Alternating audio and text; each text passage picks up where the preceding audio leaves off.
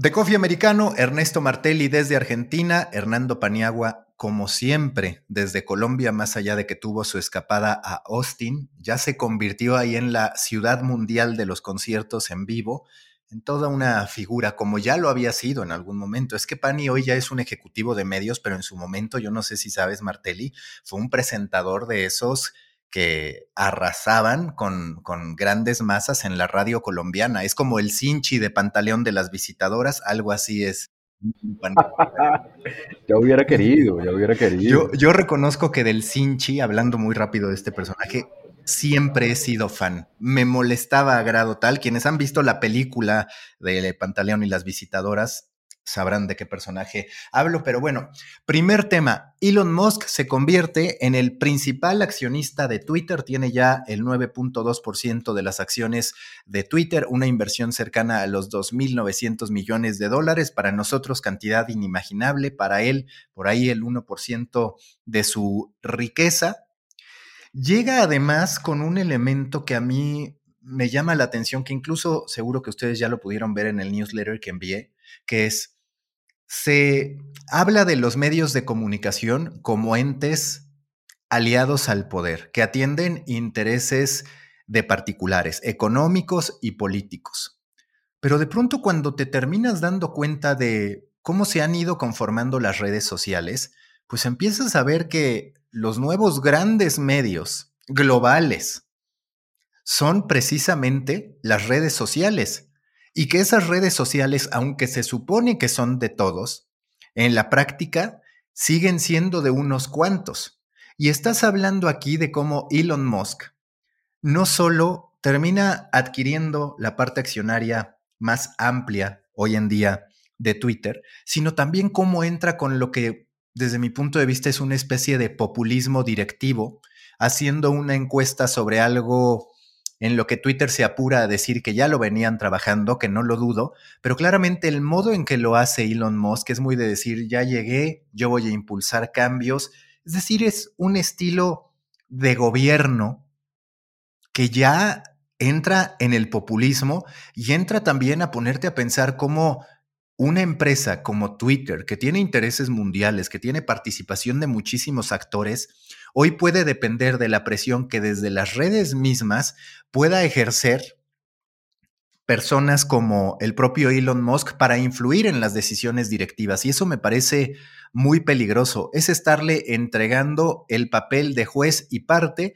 porque incluso Alex Lieberman, el fundador de Morning Brew, hacía un hilo sobre lo que podía pasar con Twitter en el futuro y decía, bueno, es que Elon, todo apunta a que va a querer ser chairman del board de Twitter. Y si no lo consigue, puede salir con su propio perfil de Twitter a dinamitar y a cuestionar lo que se decida para reventar ese board y terminar creando el suyo, donde se haga exactamente lo que él dice. ¿Qué representa, Martelli, la llegada de Elon Musk a Twitter y qué nos dice en términos generales del poder que se le entrega a los dueños o accionistas de las redes sociales. Es interesantísimo el tema y creo que para, quienes seguimos estos, estos asuntos, como definimos a mediaholic, como, como me gusta definirme y, creo que los incluyo en esta definición a, ustedes dos, em, tanto Twitter como el propio Elon Musk en su faceta de tuitero, no solo ya en la de empresario o de hombre más rico del mundo, junta dos, aspectos que, realmente son fascinantes. Y agrego algo que, vos decías recién, Maca, o que a mí me parece muy relevante a hoy, ¿no? Desde el momento en que él lo anuncia, tanto que va a, subir, a, comprar o que está comprando acciones hasta llegar a ese 9%, como desde su posición de voluntad y luego concretada de ocupar una silla en el board, en, en la dirección ejecutiva, él logra que las acciones suban, ¿no? Un 20, un 22, un 25%. Es decir, su propia llegada, ya como tuitero conspicuo, ya como hombre más rico del planeta, hace que, la acción o lo que él está comprando valga más. Desde el punto de vista conceptual, lo que, lo que vos traías y que para mí es, es fundamental para comprender dónde estamos, ¿no? Uno habla, eh, sobre todo cuando, cuando lo hablan en, los americanos, ¿no? Los stakeholders, ¿no? Bueno, creo que los usuarios nos sentimos y probablemente él más que nadie con sus 80 millones de seguidores, su capacidad de instalar temas, su capacidad de instalar memes, su capacidad de generar discusiones, su polaridad, su personalidad eh, siempre controvertida, ¿no?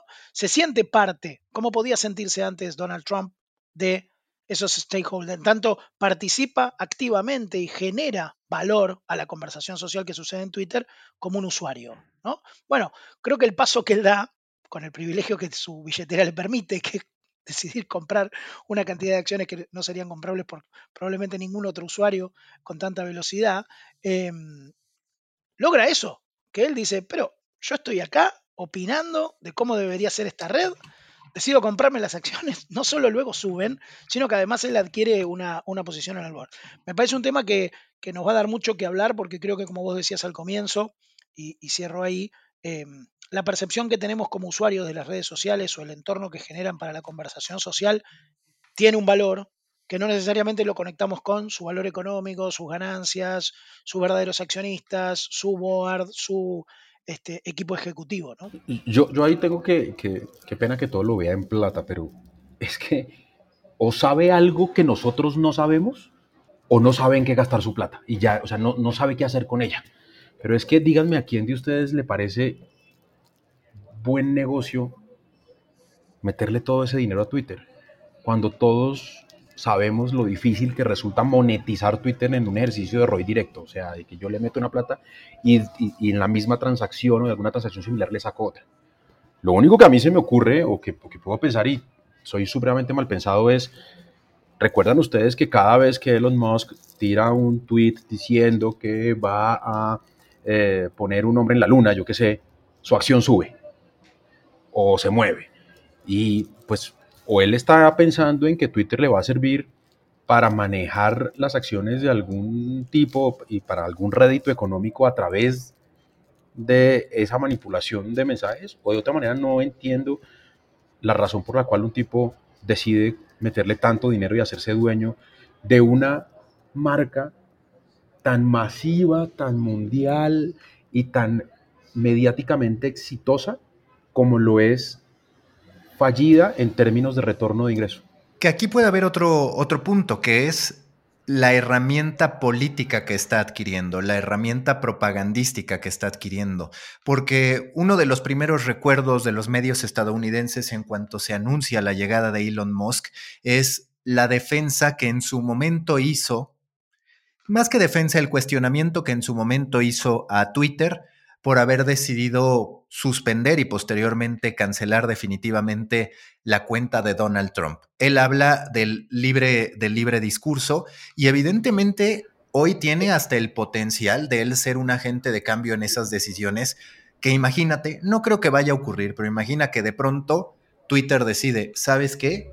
que vamos en defensa del libre discurso, que revertimos algunas decisiones como la de silenciar a Donald Trump y empezamos a, construir por ahí una nueva red social, porque él de hecho se monta, su, primer esbozo de que podía hacer algo con una red social es cuando empieza a preguntar sobre si creían que Twitter estaba comprometido plenamente con el free speech, con el libre discurso. Evidentemente el 70% dice que no, y ahora hay que ver qué hace con eso, con un poder que además se suma al de Jack Dorsey, porque es conocida la amistad con Jack Dorsey, y es sabido también que el actual CEO fue más que nada impuesto por una presión de Elliott Management para decir, bueno, no nos gusta que Jack Dorsey tenga dos direcciones ejecutivas y que le esté dedicando más tiempo a Square. Entonces, esa es otra arista.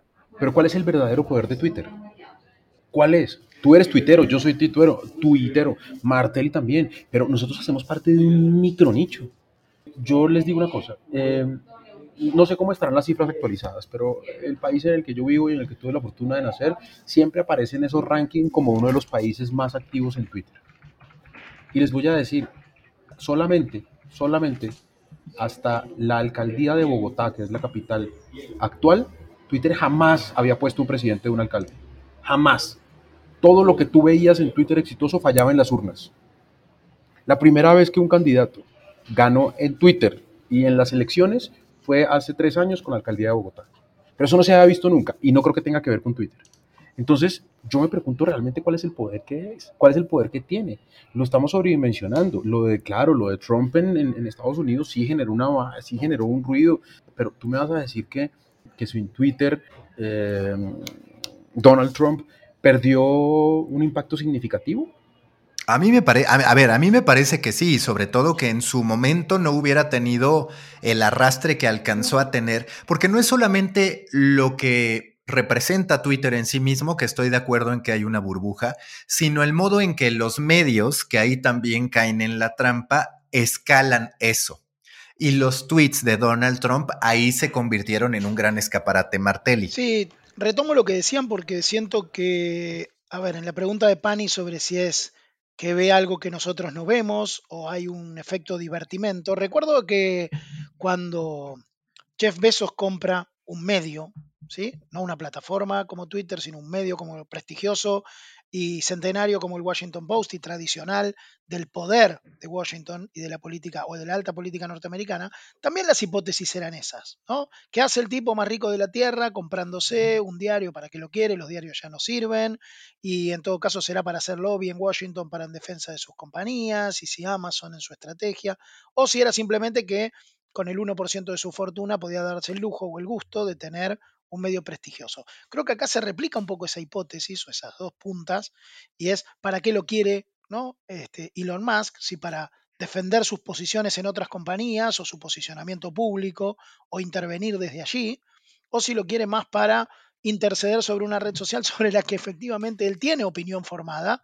Creo que lo del, lo lo de la, lo del discurso libre o lo de la expresión libre este, en los Estados Unidos es un tema que realmente divide aguas y que posiciona a la gente en una suerte de, aquí lo llamamos grieta, ¿no? En una polaridad, este, en ¿crees fervientemente en eso sin restricciones o no lo crees? ¿no? Y eso, más allá de los libertarios o de las posiciones más extremas, realmente alinea los discursos y creo que él realmente se siente parte de eso, genuinamente. Se siente un portavoz, un referente, un ícono, ¿no? de, de toda una esfera de gente eh, que siente que una red social como esa debiera ser mucho menos restrictiva en sus políticas de moderación y en sus políticas de, gestión de contenido. ¿no? Así que siento que nos estamos asomando a un, escenario donde no deja de ser ¿no? la persona más rica del mundo comprando una red de la que probablemente los periodistas, pero también mucha gente este, participa activamente y tiene interés en saber cómo va a ser gestionada, ahora que sabemos que hay un accionista mayoritario que se sentó en el board y que nada menos que uno de los usuarios, uno de nosotros, pero con mucha más capacidad. Para cerrar este tema, ¿cómo ponerle un freno a estos gobiernos que no tienen fronteras, que en cierto modo son las redes sociales? O sea, las redes sociales hoy escalan, son ingobernables, no han alcanzado a ser eh, controladas, si así cabe la expresión, reguladas por ningún gobierno y se están convirtiendo en juguetes de particulares a final de cuentas. Porque tú puedes decir, oye, que yo publico en este, y, de eso escribo, yo publico en, en, esta red social lo que yo quiera dentro de ciertos marcos. Pues sí, pero lo que importa no es tanto lo que tú publicas, sino cómo funcionan los algoritmos, qué incentiva el algoritmo. Y desde ahí sí se puede tener una influencia mayor que quizás la del medio de comunicación que te decía, hey, no entras aquí, tú no publicas aquí. Pero el algoritmo puede ser una herramienta de viralización mucho mayor si en su momento así se decide. Y ya ha pasado a final de cuentas. Es que yo creo que esa, es la pregunta del millón, Mac. Yo no, sé cómo vamos, cómo vamos a hacer, pero sí termina siendo necesaria una regulación. Aquí, aquí el gran problema que tenemos hoy es que cuando tú piensas en una regulación de las redes, de, estos países sin fronteras, como llamas a Twitter, que es una buena forma de decirlo, ¿quién los regula? ¿El gobierno? ¿Los gobiernos locales? Y luego tú preguntas, ¿y en quién confías más? ¿En Twitter o en el gobierno local? ¿A quién le creo? ¿A quién, ¿En qué país sí funcionaría la regulación em, del gobierno y en qué país es mejor la regulación de las redes?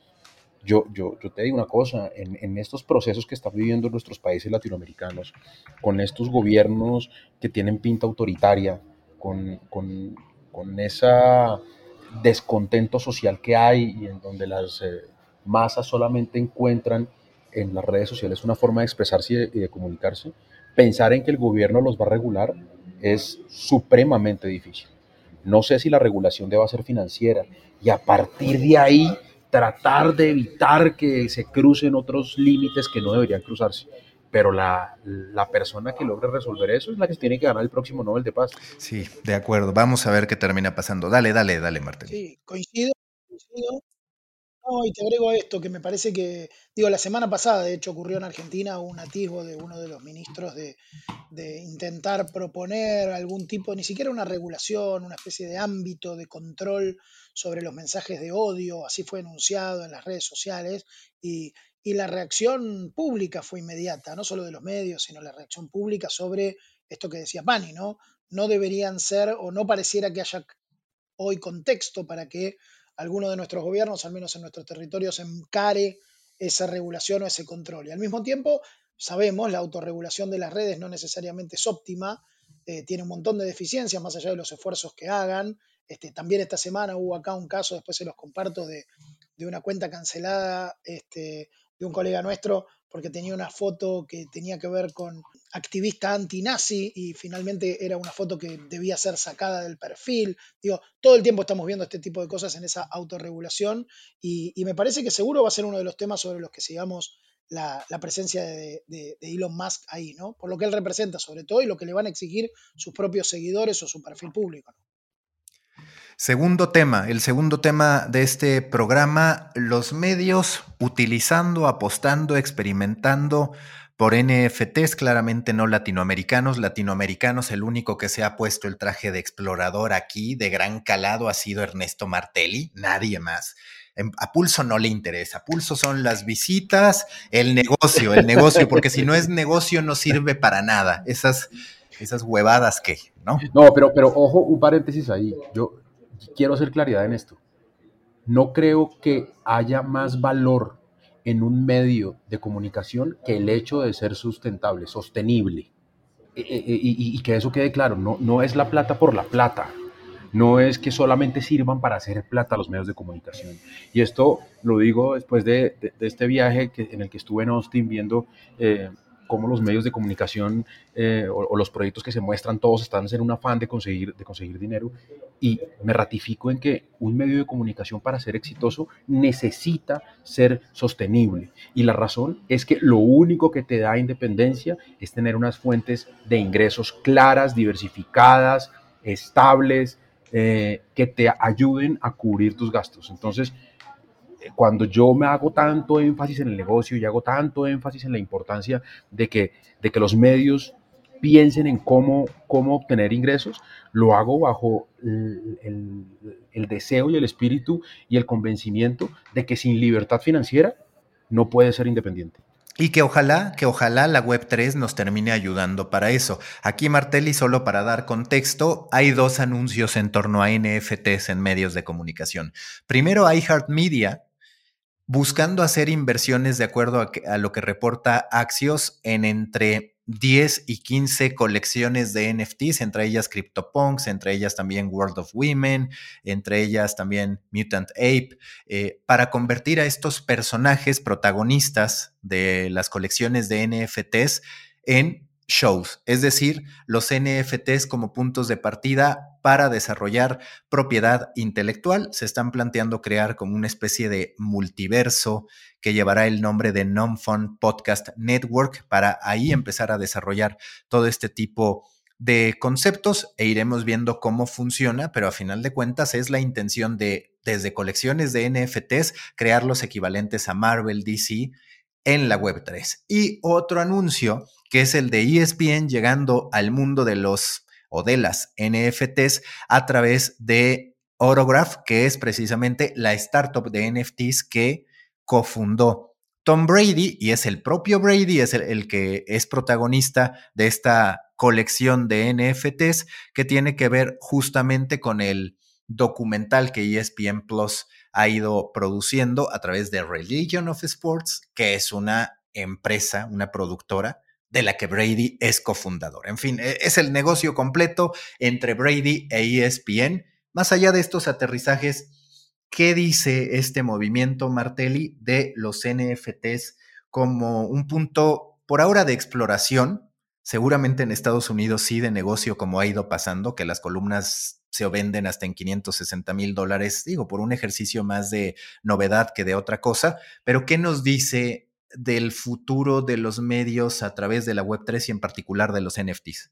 Bueno, creo que, a ver, como tú lo decías y, creo que ya eh, lo hemos charlado alguna vez, más allá de la experiencia que hicimos muy piloto y muy experimental desde La Nación con, unos NFTs para, crear unas piezas únicas subastables eh, eh, a fin del año pasado, mi sensación es que es como alguna vez hemos charlado también con Pani, ¿no? Y esto de la sustentabilidad que decía, yo creo que es un nuevo lugar, un nuevo entorno, tanto los NFT como probablemente los metaversos, con los ejemplos que vos decías recién, un nuevo entorno donde entender o donde repensar no solo nuestro negocio, sino dónde está el valor de nuestras empresas periodísticas, de nuestros contenidos periodísticos. ¿no? En, la medida en que uno puede hacer el rodeo de dónde está el valor, independientemente de estas piezas únicas, ¿sí? en, el acceso a información clasificada, en piezas de diseño. Digo, cuando uno recorre ¿no? todo el entorno de producciones que hacemos diariamente en los medios, uno empieza a encontrar que el valor puede estar en muchos lugares y que en todo caso puede haber oportunidades de negocio para, para eso eh, en estos nuevos entornos. Sí me interesa mucho lo que decías de ESPN, porque no sé quiénes pudieron seguir el Australian Open o el experimento que se hizo con, con los NFT del Australian Open, que era simplemente el icono de la pelotita, ¿no? con su logo de Australian Open, y en la posibilidad de acceder, gracias a esa compra de NFT, a un montón de otras cosas. Entonces, el acceso a cosas que tienen un valor, más allá del valor que tenga el NFT, permite en todo caso aventurar o volver a pensar, un poco lo que decía recién, como lógica, ¿no? ¿Dónde podemos sumar valor a nuestros usuarios? Y en función de eso, cómo podemos generar una fuente de ingreso complementaria a la que tenemos, accesoria o experimental para negocios futuros, ¿no? En todo caso, que sea una plataforma de, inicio de negocios cuando, como decías vos también, Maca, y coincido, eh, estos negocios que hoy parecen incipientes o estrafalarios en nuestros territorios, de centenas de miles de dólares o usuarios que gastan fortunas en eso, todavía para nosotros es, es prácticamente ciencia ficción. Yo aquí tengo que decir una cosa y es que nosotros siempre nos quejamos mucho de que a nuestros países, a Sudamérica, todo llega tarde. A nosotros todo nos llega tarde. Eh, y, y hay cosas en las que nos beneficiamos, como por ejemplo, en, eh, perdón, en, las que nos vemos realmente afectados, como el tema de los dineros, ¿no? Por ejemplo, aquí seguimos, eh, seguimos esperando, yo siento que estamos muy cerca, pero todavía no explota la publicidad digital como, como explota en Estados Unidos, ¿no? Como se aprovecha allá. Hoy todavía seguimos creyendo en la publicidad análoga y eso nos cuesta mucho a los medios de comunicación digitales. Pero si de algo nos hemos beneficiado, es que muchas grandes modas y muchos trends han logrado hacerse, eh, o nacer y morir allá y nosotros los vemos desde lejos, ¿no? Eh, y este es el caso de los NFTs. Eh, no digo porque vayan a morir, sino porque tenemos la gran ventaja de que los vemos allá, que miren allá si nos digan si funciona y acá después cuando eso sea aprobado o no, pues pues lo aplicaremos, como en su momento pasó con, no sé, con la realidad virtual, ¿no? Que los medios todos empezaron a, a, ver cómo hacían para contar las historias con unas gafas y acá miramos desde lejos y uno que otro se atrevió y lo que hizo fue perder plata, porque esa vaina no, no, no, no terminó siendo efectiva para medios de comunicación. O yo no sé si con los avatares o con qué eh, eh, más hemos, nos hemos salvado de, de gastar plata probando. Entonces, lo único que quiero decir es que en este caso, somos unos grandes beneficiados de que allá arriba, con, los dólares que hay, con los euros que hay, prueben los NFTs y si esa vaina funciona, pues aquí veremos cómo lo podemos hacer con nuestros presupuestos. A mí lo que me gusta más allá de los NFTs es que se va consolidando la idea, a ver si coinciden, de que el contenido incluso no es la vía de monetización, sino la comunidad, el acceso a los beneficios de los que habla Martelli, el acceso también a participar en las decisiones de un medio de comunicación, de una organización, eh, en torno a los realizadores de una, de una ficción. A mí me llama mucho la atención, no sé si conozcan el caso de, de, Generalist. Es un eh, ex eh, personaje relacionado al mundo del venture capital que se dio cuenta de la obsesión que tenía por contar historias de empresas y él lo que hizo en su momento es, ya tenía por ahí cerca de, me parece, 5 mil suscriptores pagos a su newsletter. Y en algún punto dice, yo voy a abrir mi contenido por lo que voy a cobrar es por el acceso a la comunidad, es por el acceso a conversar, es por el networking que se hace. Y creo que cada vez estamos más en ese punto. Y eso, por supuesto, tendrá grandísimos desafíos para los medios de comunicación que están habituados a consignar que están habituados a informar, pero no a escuchar y mucho menos a tomarse el tiempo de organizar charlas, porque es algo que de repente vemos como, ah, qué tedio, esto me saca de mi, de mi, de mi zona de espacio. Es decir, ¿por qué los medios informaban, pero no conversaban sobre una historia que ellos mismos publicaban? Eso se empieza a reventar. Entonces, me parece que hoy el contenido va a ser la vía para que te descubran, pero la monetización, el negocio y el verdadero valor está en la comunidad, Martelli. No, coincido mucho con eso, lo venimos charlando y me parece que el valor de las comunidades alrededor de los contenidos, por afinidad ideológica, por afinidad estética, por afinidad este, de integridad, por valores, eh, por acceso, como decías vos, o accesibilidad a, contenidos, a conocimientos o a experiencias como las conversaciones o las charlas, me parece que ahí hay uno de los factores a los que yo me refería cuando creo que el metaverso o cualquier otra expresión, probablemente los NFT en el punto más nuclear de lo que significa un contenido digital, ¿no? Ahora medible, no fungible, traqueable etcétera, identificable, único, pero también los metaversos desde el punto de vista del acceso, me parece que logran hacernos, como pasó cuando entrábamos al entorno digital, repensar nuestro valor, ¿no? Y obviamente coincido con Pani que habrá algunos que vayan adelante, hagan los ensayos y error, choquen, pierdan plata, después vendremos otros atrás tratando de no perderla porque no la tenemos, este, individual ni, corporativamente. Y, y en todo caso me parece que sí es interesante, al menos desde el punto de vista del análisis, entender que nos invita a un desafío de entender cuál es el valor. Después pondremos un precio, y después veremos si con ese precio nos alcanza para ganar. Pero creo que la comunidad es un valor, los contenidos únicos son un valor, creo que esas discusiones vuelven o se aceleran gracias a al menos estos dos fenómenos, ¿no? Metaverso por un lado y, NFT por otro dentro de lo que llamamos Web3. Nosotros somos como esos pececitos que vamos detrás de las ballenas gigantes comiéndose lo que dejan. Juega a ser ballena de vez en cuando, Pani, juega a ser ballena. No, ya lo hago con el peso. Eh, Último, último tema, querías plantear uno que a mí me parece muy atractivo porque coincido. La crisis por la que pasa el fútbol como entretenimiento, ahorita seguro recordarás la frase con la que propusiste este, este tema, Pani, pero más allá de eso, creo que hay algo que es vital. Siempre se habla de el fútbol no está conquistando nuevas generaciones.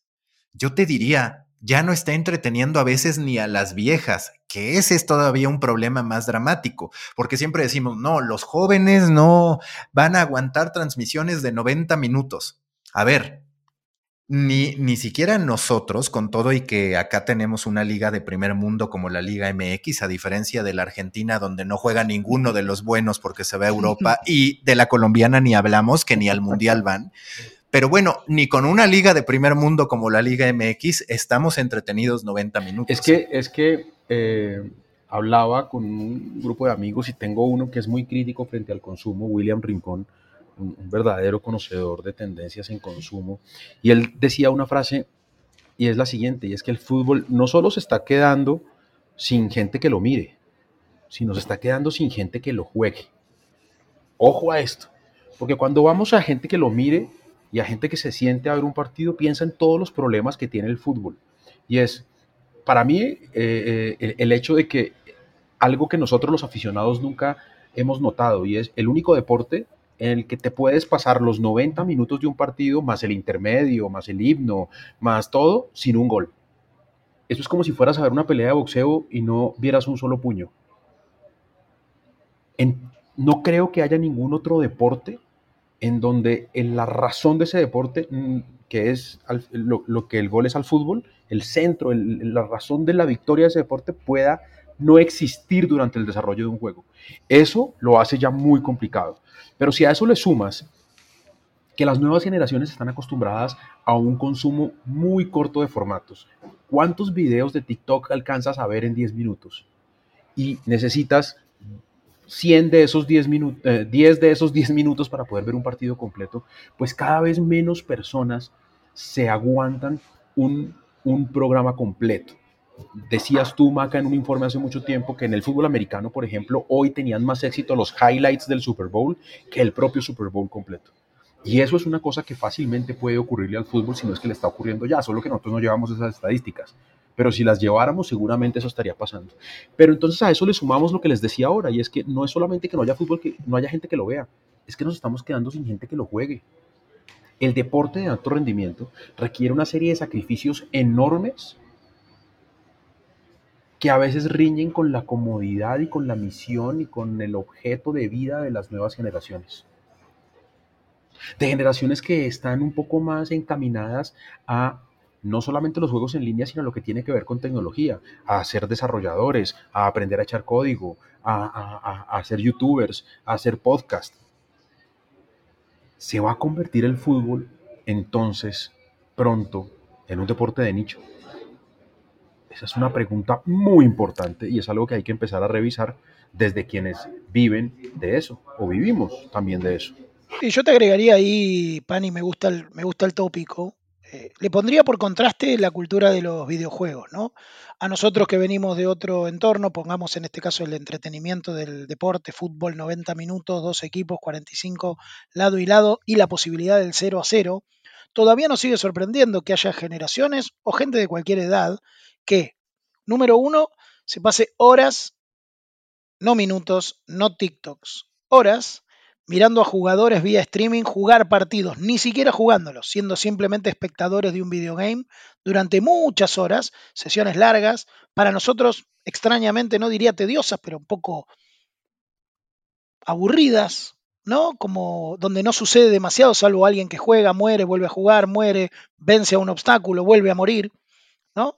Pero suceden esas cosas eh, que para nosotros tienen obviamente mucho menos intensidad pública que un gol, que un grito de gol, pero los partidos no salen 0 a 0, es decir, siempre hay incidencias en esos juegos y hay gente que se pasa muchas horas. No solo los streamers, lo decíamos la semana pasada creo, tienen sesiones enormes o larguísimas de, durante la noche, sino que también en los propios videojuegos los usuarios pasan mucho tiempo de lo que llamaríamos su atención, ¿no? Jugando o siendo espectadores.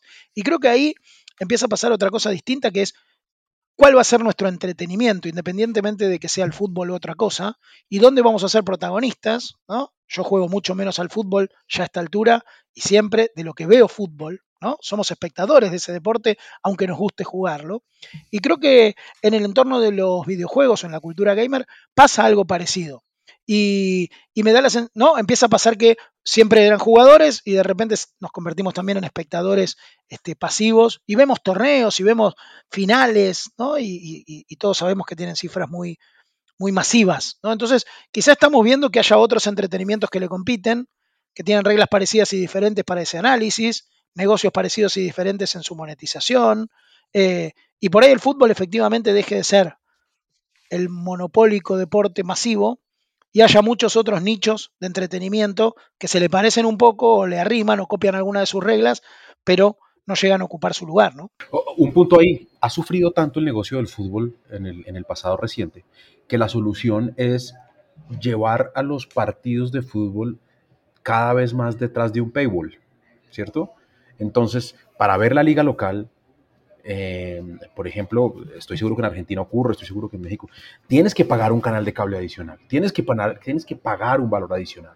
Entonces, eso hace que le reduzcas a la gente la posibilidad de que se vuelva un deporte masivo, de que se vuelva, la gente entonces, pues hombre, si, si ver el partido, que además son malísimas nuestras ligas, porque pues es que también uno de pronto la Premier y tal, pero si, es para ver los goles, los veo gratis en el noticiero y no estoy pagando, empiezas a perder un gusto por el deporte que antes lo que tenía el fútbol es que lo jugabas en cada esquina, en cada calle, en que era un producto de consumo nacional, en que era gratis. Y eso es lo que te hacía ser apasionado. Pero hoy, y no sé si ustedes sienten lo mismo, no sé, con sus hijos o con las personas que tengan cerca jóvenes, ellos son hinchas de equipos de Europa. El equipo de acá en mi caso, mis hijos tienen que ser hinchas de Santa Fe, pero porque si no yo no les pago el colegio y en mi casa no viven. Pero no porque, no porque consuman, no porque les apasione. Entonces, ahí hay un tema más y es que solito el mismo fútbol, por irlo cerrando y cerrando y cobrando y cobrando y cobrando, lo han vuelto un tema exclusivo. Y, vamos a ver entonces cuánto hay que pagar para poder ver el Mundial. Y si encima es a las 5 de la mañana, pues a lo mejor ni, ni lo miro. Bueno, Pani lo dice porque Colombia no está en el Mundial, ¿verdad? Pero... Y porque no va a haber Mundial porque se va a acabar el mundo, pero... no, no, no, pero eso es cierto. A ver, cuando tú eres exclusivo termina siendo de nicho. Y hoy tenemos que hablar de que el fútbol ya no es más ese eh, deporte del pueblo. Es más bien el funnel de conversión para lograr que las plataformas moneticen. Y a esto hay que sumar, ya para ir concluyendo, otro factor. El hecho de que los goles no solamente hacen que sean escasas las emociones sobre el resultado deportivo, sino también escasas las oportunidades para apostar. Que la lectura, la, la lectura de muchos es, bueno, ya si el deporte no entretiene por sí solo, hay empresas dedicadas en Estados Unidos a lograr que cada jugada sea una potencial apuesta. Pero bueno, tú en la NBA tienes muchísimos momentos para apostar, con la NFL también. Cuando te vas al fútbol, dices, no está este hábito, no hay momentos, ni, ni siquiera detonantes de emoción muy claros, ¿no? El penal o el tiro libre por ahí es uno de ellos, pero un saque de manos claramente no. No hay tiros libres tan directos como los que tienen los basquetbolistas de este va a acertar o no, es decir, la posibilidad de... El mismo show del evento. Sí, sí, sí, exacto. Porque es que, porque es que tú ves en, el fútbol americano y en los estadios de fútbol, incluso yo, yo he visto, he tenido la fortuna de poder ver hockey en vivo, hockey en vivo, por supuesto fútbol americano, béisbol, que no hay un deporte más aburrido en el mundo que el béisbol, o sea, y, y, y yo he ido con mis hijos y la, la, dificultad para que le pongan atención a un partido de fútbol de 45 minutos, cuando en el intermedio de pronto salen una, una que otra maroma de unos porristas, versus lo que se inventan en el deporte, en el baloncesto, lo que se inventan para hacer espectáculo en, la, en, el, en, el, fútbol americano, en los estadios de béisbol, hay parques para niños, o sea, ellos han pensado en el, el evento como un espectáculo en general. El fútbol lo creemos tan importante que sentimos que la gente solamente va a verlo, a ver a unos tipos jugar. Y resulta que si no le pones arandelas a los lados, como si lo hicieron otros deportes, se te va a morir. Estoy de acuerdo. Cerramos así este, esta conversación que evidentemente continuará conforme se acerque el Mundial. Pani, ¿qué es lo que ha llamado tu atención a últimas fechas? ¿Cuál es el tema que te está ocupando tiempo? Como te conté, estuve en, Austin, en el ISOG, en la Universidad de, Texas, y hubo un discurso muy interesante de Richard Gingras, que es eh, vicepresidente de noticias de Google. Y de hecho está en YouTube, lo pueden ver. Y él hace una serie de comentarios que me llamaron mucho la atención, los tengo por aquí anotados, y dice, ustedes los periodistas, cuando uno les pregunta por qué hacen lo que hacen, ustedes dicen que es porque ustedes monitorean a la audiencia y a partir de lo que la audiencia consume, ustedes hacen más contenido de ahí. Pero ustedes no han pensado en que es más la gente que no los consume. ¿Qué es lo que quiere saber la gente que no los consume? ¿Y por qué esa gente no los consume? Y para mí fue un concepto muy llamativo porque es cierto. Nosotros, los medios de comunicación, tenemos un grupo de gente que viene a nuestro sitio, los monitoreamos a ellos, los analizamos a ellos y nos encargamos de darles y de darles lo mismo que quieren y tienen para poder aumentar nuestras métricas. Y los que ya no creen en nosotros, los que ya no están en los medios, ¿por qué no nos creen? ¿Cómo estamos haciendo para medir sus necesidades de consumo? No lo estamos haciendo. Y me parece que eh, se viene de parte de Google una un movimiento para meterse muy fuerte en el tema de medios de comunicación, porque hablan con mucha, con mucha certeza, con mucha autoridad sobre lo que sienten ellos que deberían hacer los medios. Entonces, más allá de lo mucho que me llamó la atención, ese jalón de orejas que hace un tipo de una tecnológica hacia la manera como los periodistas elegimos el contenido que hacemos, eh, quiero estar muy atento a saber hacia dónde va Google con el discurso de los medios de comunicación y con el discurso del periodismo.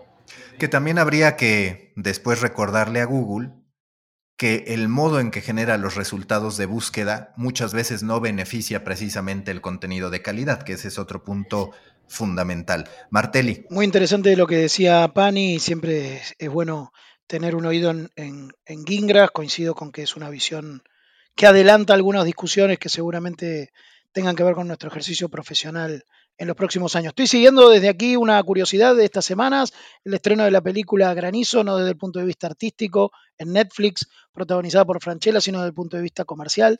Así como había pasado con España, seguramente pasó en sus mercados con algunas producciones locales, no había habido hasta ahora un tanque de Netflix producido localmente a nivel película, con incidencia global, con suceso en otros lugares y demás en la lista de las más vistas, así que desde el punto de vista de la producción de contenidos originales, un poco como decías vos, este, Maca, que son nuestros temas en el sentido más amplio, no solo los medios, eh, eh, pasó algo interesante ahí porque se estrenó eh, la semana pasada y, generó bastante revuelo, además de, coincidentemente o no, tener malas críticas o poca recepción de la crítica, pero mucha de, de lo que sería la taquilla, es decir, de las atención que despertó dentro de los usuarios de Netflix. En lo que a mí respecta, estoy atento a lo que va a aparecer después de Preguntados. Este juego basado en la aplicación llega ahora a un show interactivo en Netflix. Se fortalece la idea de que Netflix va a apostar por gaming y sobre todo me hace pensar en lo que podría venir en materia de juegos con todo el material audiovisual que ellas tienen para poder generar trivias, para poder generar este tipo de conceptos ante, durante antes, durante y después de un evento. Muchísimas gracias, Ernesto Martelli, Hernando Paniagua y Mauricio Cabrera. Nos vemos la próxima semana. Bye bye. Chao pues.